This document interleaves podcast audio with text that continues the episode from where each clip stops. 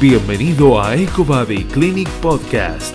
Desde la evidencia científica a la práctica clínica. Hoy en día, mantenerse actualizado es fundamental en nuestra profesión. Seguí nuestros episodios y mantenete informado con nosotros. Por información acerca de cursos, tratamientos y más, accede a www.ecobodyclinic.com. Muy buenas compañeros y bienvenidos a nuestro podcast de EcoBody Clinic. En el día de hoy me acompaña un fisioterapeuta de lujo, Rubén Pons. Muy buenas Rubén, ¿qué tal todo por allí?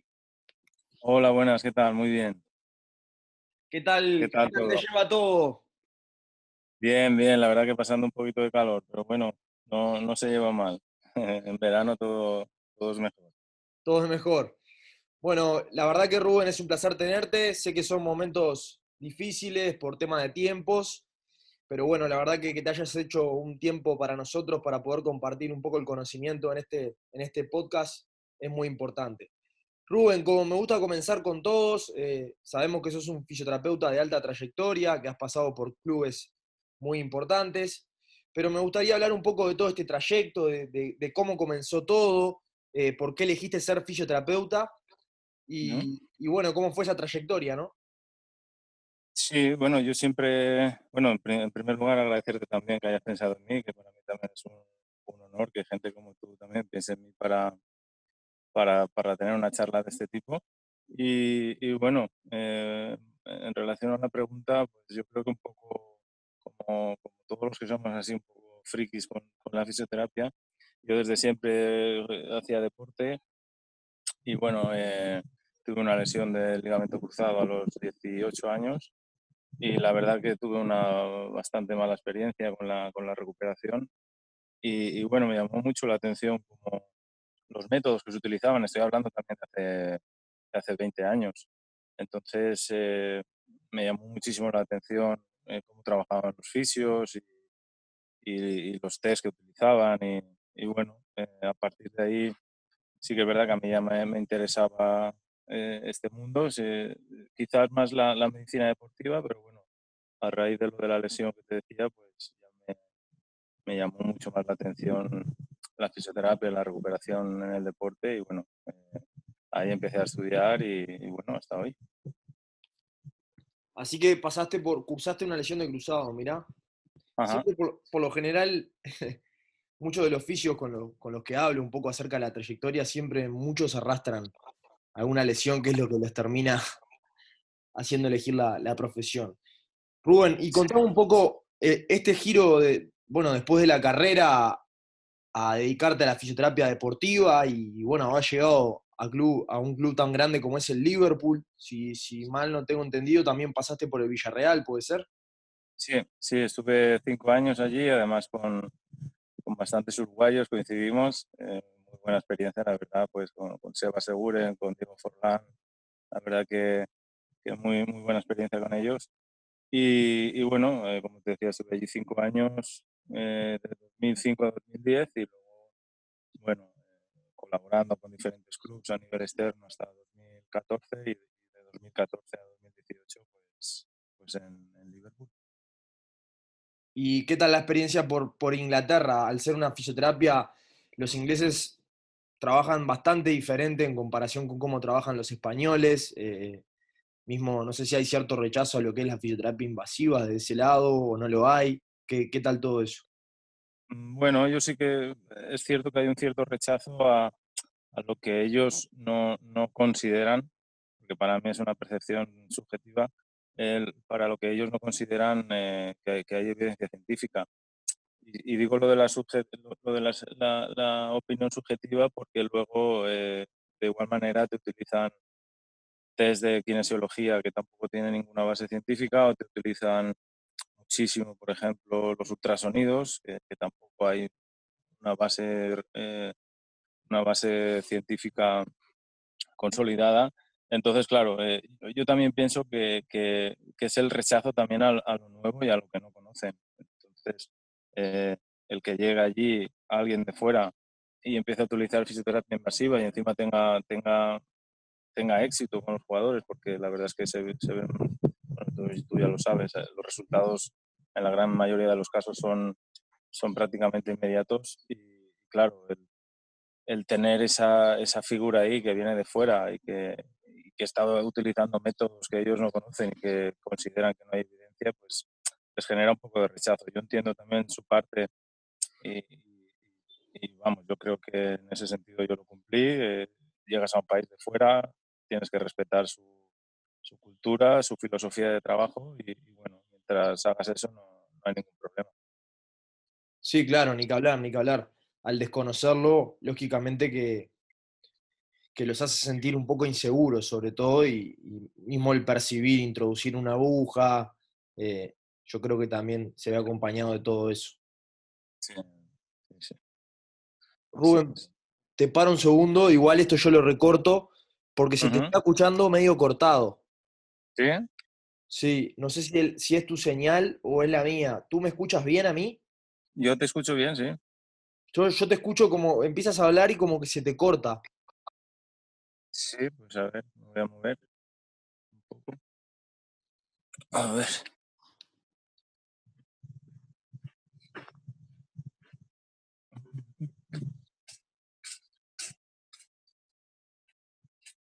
Bueno, aquí parece que tengo mejor, ah, señal. Ahora te escucho mucho mejor, ahora sí te escucho. Antes te escuchaba muy de lejos. Vale, vale, pues me quedo aquí. Perfecto. Ah, ahora sí, ahora sí. Mejor ahora, ¿no? Sí, mucho mejor. Está, yo igual esto, esto, esto lo, lo, corto. Bueno, Rubén, y, y, bueno, después volviste a España y ahora estás trabajando con fisioterapeutas de élite de manera freelance.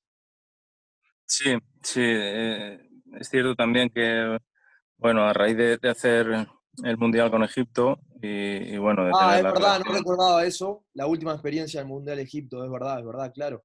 Sí, sí a, raíz de tener la experiencia con Salah, con, con Mo, que también tengo bastante contacto, entonces, eh, sobre todo desde la Federación de Egipto, siempre por ejemplo, cuando fue la, final de la, Supercopa, de la Supercopa entre el Zamalek y el Ali, pues me llamaron para, mm, bueno, estuve con el Zamalek, pero ahora mm, ayer me llamó el, el Al, Ali pues para precisamente lo mismo.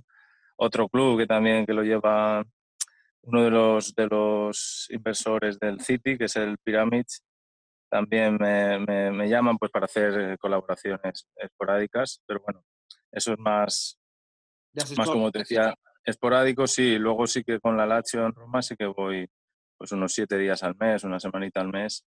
Y bueno, yo tengo allí los jugadores que suelo tratar, que son unos siete u ocho, pero bueno, cuando voy al club siempre, siempre pues colaboramos de alguna manera. Yo entro allí a las instalaciones y suelo tratar siempre a, a algún jugador. Sí, sí, claro. ¿Y te sientes más cómodo de esta manera, trabajando eh, algunos días con los jugadores, volviendo a casa, eh, trabajando un poco más de una manera más dinámica, ¿no? Sí, la verdad que, bueno, en cuanto a organización, te da tiempo a organizarte todo. Eh, cuando estás en un club, pues ya sabes, eh, los, días de partido son sagrados. sí que es cierto que ves menos a la familia, pero bueno, yo ahora es verdad que estoy siete días fuera, pero bueno, luego yo me organizo, tengo jugadores también aquí del Valencia, del Levante, del Villarreal, y, bueno, y me voy organizando el tiempo y, mucho mejor. Y sí que es cierto, es lo que comentabas tú. Yo, yo eso lo digo mucho a mi mujer, digo, ostras, eh, así se está mejor porque realmente en el club eh, entiendo que somos mucha gente, hay un staff médico amplio, importante, y siempre estás discutiendo, tratando de, de, de hacer ver tu visión y pues unas veces te hacen caso y otras no. Y ahora lo que sucede es eh, totalmente lo contrario. Es decir, a mí en la Lacho, por ejemplo, me llaman para que yo dé mi opinión y generalmente es lo que solemos hacer. Entonces es una, un círculo más cerrado, eh, sí que es verdad que quizás asumes más, más presión, porque bueno, ellos también confían en lo que yo digo y, bueno, de momento la verdad que, que, yo estoy muy a gusto así y, bueno, no, no, descarto en un futuro eh, volver a algún equipo, pero de momento estamos muy bien así. Sí, no, eso también es importante, sobre todo tener la libertad y la flexibilidad de, bueno, optar por cierto tratamiento en, en cierto jugador y, que se puede hacer, ¿no? Muchas veces sabemos que hay frenos, sobre todo en, clubes grandes. Rubén, yéndonos un poco a, a tu especialidad, sabemos que para los oyentes trabajás mucho con la fisioterapia invasiva, pero también mucho con el ejercicio terapéutico aplicado en, disfunciones lumbopélvicas. Eh, hay, varios, hay varios talleres tuyos, cursos presenciales por España, has, bueno, has ido a Costa Rica también. Contanos un poco el, foco de, este curso de, trastorno de, la musculatura lumbopélvica. Bueno, yo creo que a, medida que van pasando los años, eh, uno se va dando cuenta también, y te habrá pasado a ti también, Fede, que, es cierto que hay, que hay muchos eh, perfiles diferentes de jugadores, pero a medida que vas adquiriendo más experiencia te vas dando cuenta de que la gran mayoría, no digo todos, pero la gran mayoría de jugadores eh, no trabajan bien. O tienen muchísimos muchísimos déficits de control motor que no son capaces de, corregir porque realmente ellos no lo saben y, el que en, este caso tiene que corregir, pues por, las razones que sean, no lo hace. Y, bueno, y eso va a generar una serie de compensaciones que a la larga eh, pueden traducirse en lesiones. Entonces, yo me encuentro muchas veces que, planteo un ejercicio eh, relativamente sencillo, como puede ser un, eh, apoyo monopodal, apretar con el fútbol contra la pared, con la rodilla que te queda, que te queda en el aire. Y, muchas veces eh, me encuentro que hay jugadores que no son capaces de aguantar eso. Entonces dices, bueno, vale, nunca lo ha trabajado, pero es que si, si analizas e, ese gesto, te da tanta información de que un jugador profesional no sea capaz de aguantar eso porque se le acalambra el tensor o porque por cualquier razón o porque le quema muchísimo el glúteo medio y no puede aguantar esa posición, o un simple bridge eh, bipodal y se le engancha el isquio, eso te da tanta información que a mí muchas veces me, llama la atención que a nivel profesional eh, pasen esas cosas. pasen estas cosas y luego, claro, lo bueno, entre comillas, para nosotros es que si, si eres capaz de, de, corregir, de detectar y de, y de trabajarlo bien, pues el jugador nota un cambio eh, abismal. A mí me ha pasado muchísimas veces decir, ostras, es que me veo, me veo ahora que, que prácticamente cuando caigo al suelo reboto. Uh, y antes me costaba muchísimo levantarme. Entonces, claro, si, analizas también toda la, perspectiva con la que yo suelo trabajar, que es pues eh, sobre todo enfocado en movilidad, core y, trabajo en funcional, también enfocado un poco a fuerza, eh, pues la, ventaja que, tiene el jugador luego es, es, es, importantísima. Y estas, y estas sesiones para, para trabajar la musculatura lumbopélvica, el core, donde integras un poco todo, ¿cómo, ¿cómo te gusta hacerlas? Porque lógicamente tú trabajas con, con otras terapias. Y, bueno, me es de interés saber si, si aplicas para mejorar, por ejemplo, el reclutamiento del glúteo medio, ahora que hablabas de, tener un cramp en el glúteo medio, si, aplicas, por ejemplo, una neuromodulación previa del nervio glúteo superior, eh, para después aplicar el ejercicio terapéutico y retestear, ver, ver un poco sensaciones subjetivas del jugador, cómo, cómo manejas las otras terapias y cómo las coordinas con el ejercicio terapéutico. Sí, sí, como tú dices, eh, es cierto que muchas veces, sobre todo cuando, cuando es un jugador que, que, no conozco mucho y, también eh, es necesaria, como tú sabes, esa, esa confianza eh, recíproca entre los dos, sí que es verdad que, que hacemos los test neurofuncionales y luego utilizas un test que, que ha sido negativo, que ha, que, ha, dado positivo, perdón, que ha dado fallo como tú dices, por ejemplo, el nervio eh, glúteo medio con el nervio glúteo superior, pues eh, neuroestimulamos nervio glúteo superior, eh, planteamos cualquier tipo de ejercicio que activemos glúteo, volvemos a testar y el jugador es, es, es capaz de ver con, con, la diferencia de, del test previo al, test de, al retest, es capaz de ver la, la diferencia que hay incluso muchas veces, eh, que te habrá pasado a ti también, es, el jugador lo dice, ostras, ahora sí que me noto que, me noto que estoy activando, me noto mi glúteo. Antes no me lo notaba y, se van tocando ellos. Eh, para mí eso es un feedback súper importante. Entonces, eh, sí, yo lo que hago sobre todo es eso, la, neuromodulación, eh, testar, ver, ver lo que me falla y, eh, plantear ejercicio, neuromodular, retestar y ver si, si mejora de esa manera. Claro.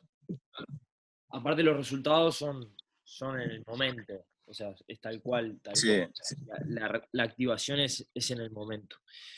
¿Dónde, dónde encuentras tú, siguiendo un, o sea, un lineamiento, en lineamientos generales en cuanto a, los perfiles de jugadores,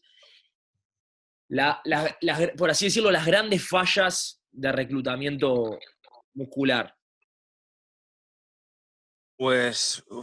Ya sea mismo de la coordinación intramuscular o intermuscular, entre musculatura estabilizadora y musculatura activa. Sí, yo creo que, bueno, al fin y al cabo, yo siempre hablo también de, de sinergias musculares al final es un fracaso de la sinergia muscular. Es decir, si estamos hablando de una flexión de cadera, donde, por ejemplo, el, tensor de la fascia eh, adquiere el mayor protagonismo para flexionar la cadera, eh, ya tenemos un gran problema. Además, estamos hablando de un futbolista donde el recto anterior es el principal, principal músculo del chut y no es el principal flexor de cadera. Entonces, eh, ahí tenemos un, problema porque eso nos va a traer una serie de consecuencias. el tensor va a seguir tirando, eh, nos va a aducir la pierna también en el Thomas Test, va a hacer que trabaje el, el aductor largo en desventaja, va a inhibir el glúteo medio, si inhibe el glúteo medio podemos generar un valgo de rodilla, eh, nos va a sufrir más el flexor largo del primer dedo, nos va a pronar el pie, eh, es que ya, y a partir de ahí ya pueden surgir miles de cosas, pues una tendinopatía rotuliana, pues... Entonces, claro, dices, muchas veces dices, hombre, no, es que se eleva un poquito solo el tensor, ya, pero, pero cuando, cuando ves que, el test te falla, eh, yo creo que hay que atacar a, por eso para, para no dejar que, que, progrese más y sobre todo lo que hablaba antes, eh, porque te habrás encontrado tú también con jugadores de, a lo mejor con una predominancia del tensor de la fase lata como principal tensor de cadera, eh, con una inhibición del glúteo medio y que le han dicho que tiene que trabajar el glúteo medio y lo ves haciendo separaciones de pierna con una goma en la rodilla y lo que estás haciendo es activar todavía, más el, tensor. Entonces, eh, tenemos que ser conscientes de lo que queremos activar y qué parte queremos activar. Sí, eso, eso que decís es muy importante, porque sobre todo en los trabajos de, de caminatas con banda están muy de moda, que supuestamente son para activar el glúteo medio y en realidad son delicados son muy delicados porque podemos generar compensaciones justamente, ¿no? Sí, y, es en la gran mayoría de casos que, las generas, porque cuántas veces, a, mí me ha pasado muchas veces de, ostras, yo insistir, tienes que trabajar el core, y los jugadores muchas veces me decían, es que yo hago core y al día siguiente estoy reventado de la espalda. Claro, dices, eh, es que seguramente si al día siguiente estás reventado de la espalda es porque la ejecución del ejercicio es mala.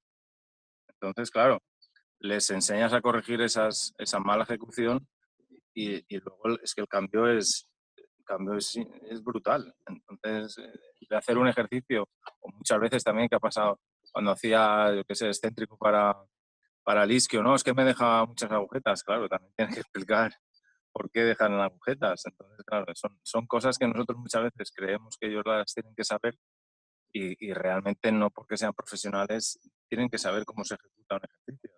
Esa, es nuestra, nuestra responsabilidad. Entonces, lo que te decía del glúteo medio, el glúteo medio para mí es el, como, como del equipo, el glúteo medio te lo hace todo. Entonces, eh, ¿por qué quieres trabajar en el glúteo medio solo con aducción? Si aparte de rotador interno, rotador externo, es extensor, es, es todo. Entonces, eh, sobre todo, si lo que nos preocupa es la estabilización pélvica, pues habrá que trabajarlo en apoyo monopodal. No tiene sentido trabajarlo eh, bilateralmente. O depende de lo que quieras, pero si, si, si el objetivo es, es, estabilización de pelvis, eh, hay que trabajarlo en apoyo monopodal. Tal cual, tal cual. Sí, sobre todo para generar la correcta activación que vas a transferir en el campo después, ¿no? Claro. Y donde vas a tener los momentos con más componente lesivo. Claro, por eso te digo que, muchas veces ah, nos pensamos que ya, porque el jugador profesional ya, ya viene de serio, con muchas eh, cualidades o aptitudes y, muchas veces no es así, porque ya vienen, yo me he encontrado muchísimos jugadores de que no, yo no trabajo core, o no, yo no, eh, yo todo el trabajo que hago es analítico de pesas. Al final, jugadores que se lesionan mucho, claro, al final vas, vas desmigando, vas, vas eh, tratando de, de, escarbar un poco y, y, al final generalmente siempre encuentras una, una razón por la que se está lesionando siempre. Tal cual, tal cual. Y Rubén, contame un poco cómo manejas, sé que también estás formado en RUSI y, y me interesa un poco también cómo manejas el, el, biofeedback en aquellos jugadores donde realmente encontrás un, una falla de, de, coactivación de musculatura intrínseca, estabilizadora, sea oblicuo interno, externo, transverso del abdomen. Eh, ¿cómo, ¿Cómo manejás eh, ese biofeedback eco-guiado? ¿Te, ¿Te, gusta trabajar así? ¿Lo notas que ya es un poco más complejo en, en la práctica del día a día? ¿Te está gustando el episodio?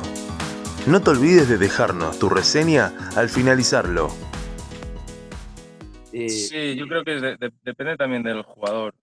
Hay jugadores que se interesan mucho y les gusta que les explique y otros que, que eh, no, no, tienen ningún, ningún, tipo de interés en, en lo que, en que les explique las cosas. Ellos quieren que, que, lo hagas y ya está. Pero sí que es verdad que, como te decía antes, eh, la, hay, hay, jugadores que, que a lo mejor damos ya por, por hecho de que tienen que saber cómo se activa el traverso del abdomen. Entonces, eh, tienes que, que, empezar por la base, enseñarles por qué quieres activar el traverso del abdomen y, y, y enseñárselo. Y cuando ellos ya asumen eso, eh, eh, el, cambio, el cambio se nota.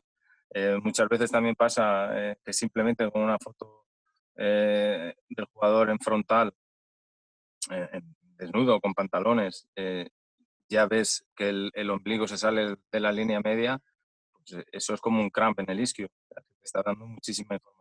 Si ya el preparado eh, tiene una, una, sobreactivación de uno de los oblicuos, porque está, realmente te está rotando al jugador.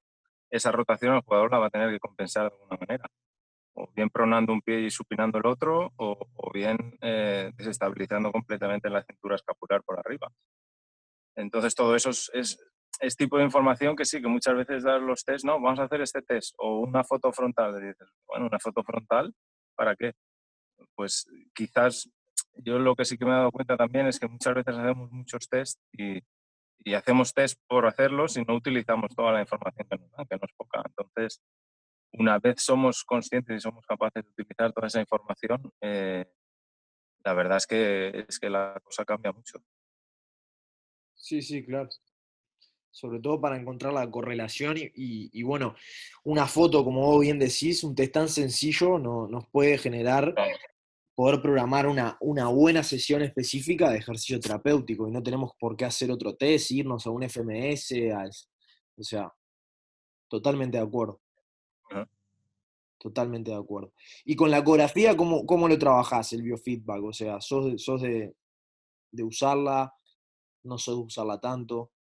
Sí, la ecografía la uso a, nivel de core, sí que suelo utilizarla, pero ya te digo que pues con, pocos jugadores que realmente se interesan, ¿no? le enseñas la imagen, le, dices que active y le muestras un lado y otro y ves la, diferencia de activación entre un lado y otro.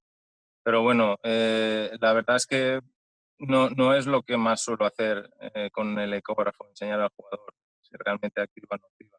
Sí que la utilizo mucho pues a, a nivel eh, a nivel, pues cuando hay una lesión muscular, pues enseñarle cómo, cómo va evolucionando la lesión.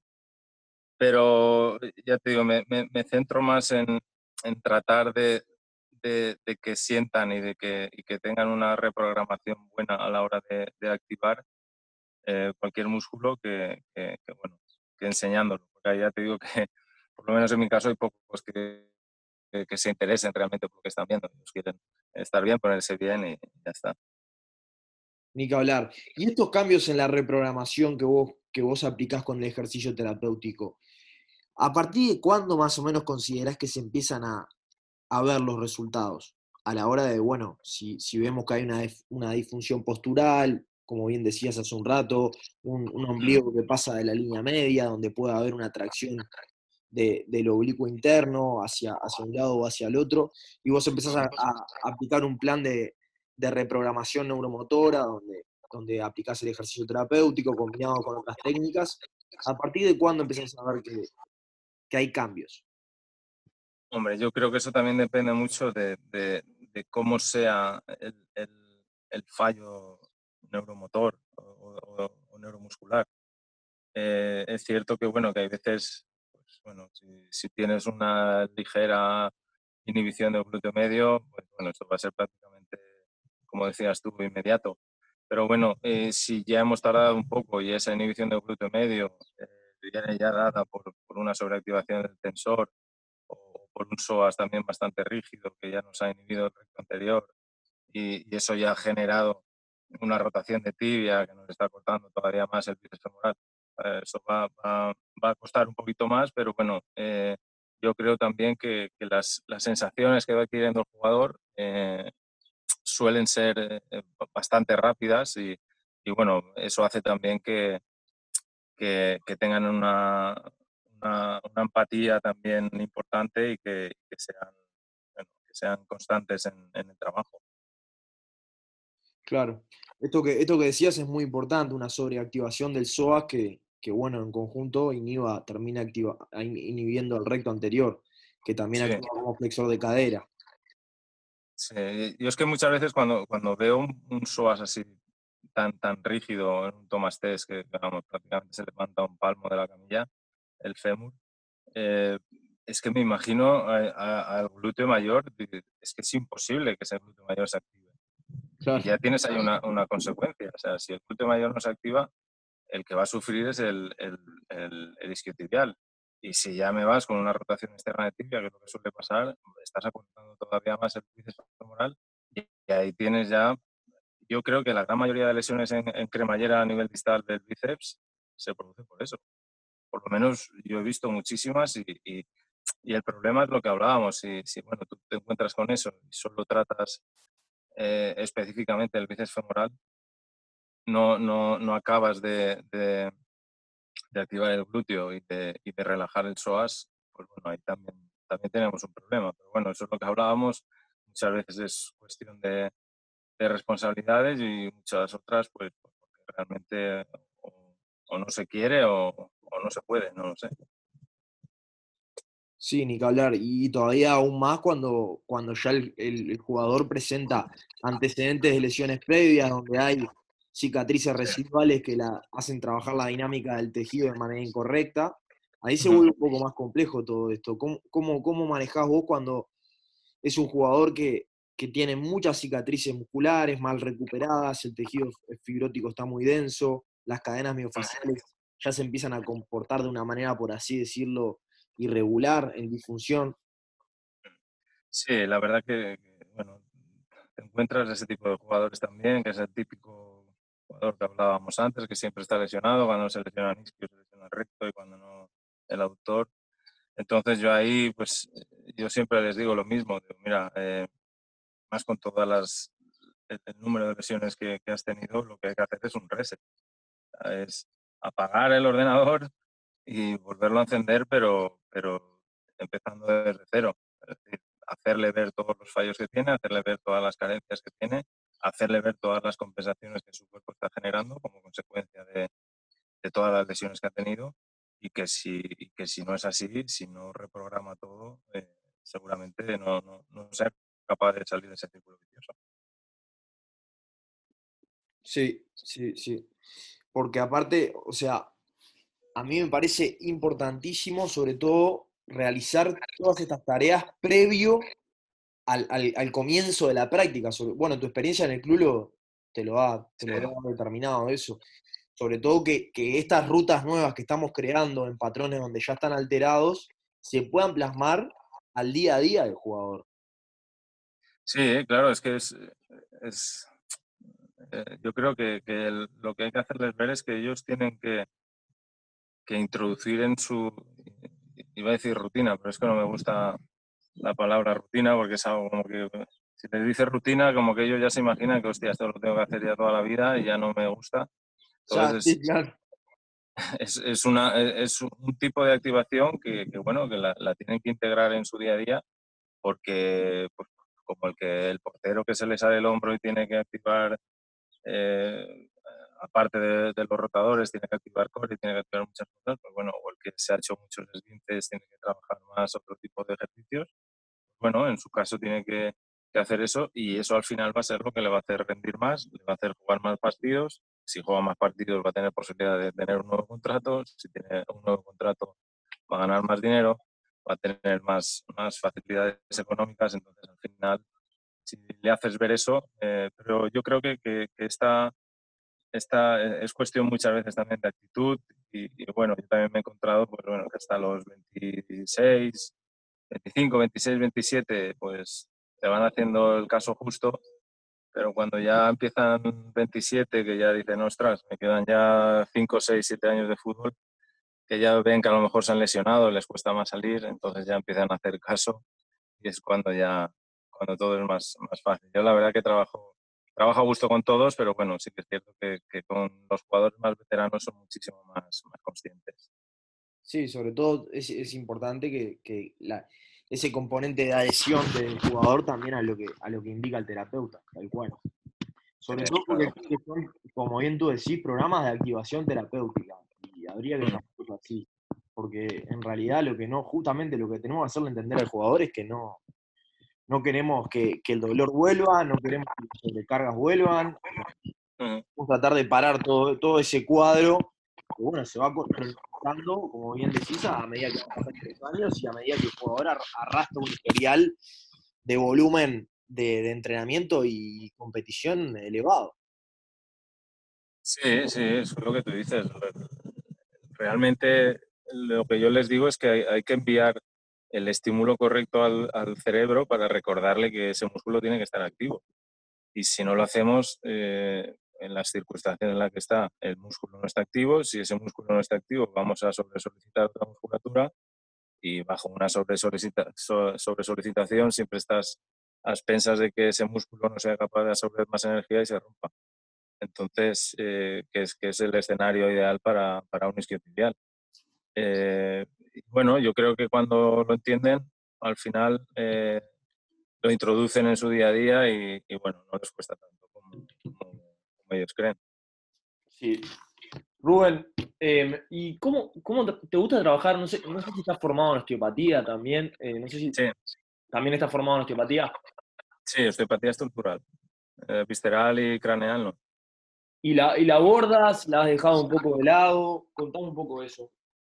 La verdad que al final eh, yo sí que es cierto que, bueno, eh, las técnicas que utilizo de osteopatía son muy, muy concretas, pues para recaptar un, un tobillo o manipular un astrágalo o, manipular unas dorsales o una charnela dorsal, que es lo que normalmente suelo, suelo hacer.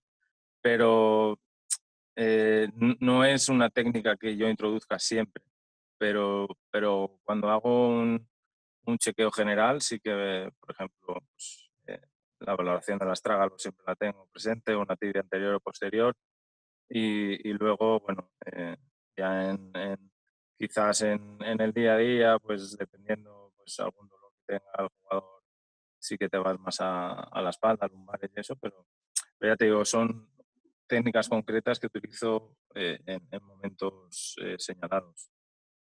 ¿Y encuentras una, algún tipo de relación en, aquellos jugadores que arrastran una, lesión de isquios, de tener un, astrágalo anteriorizado?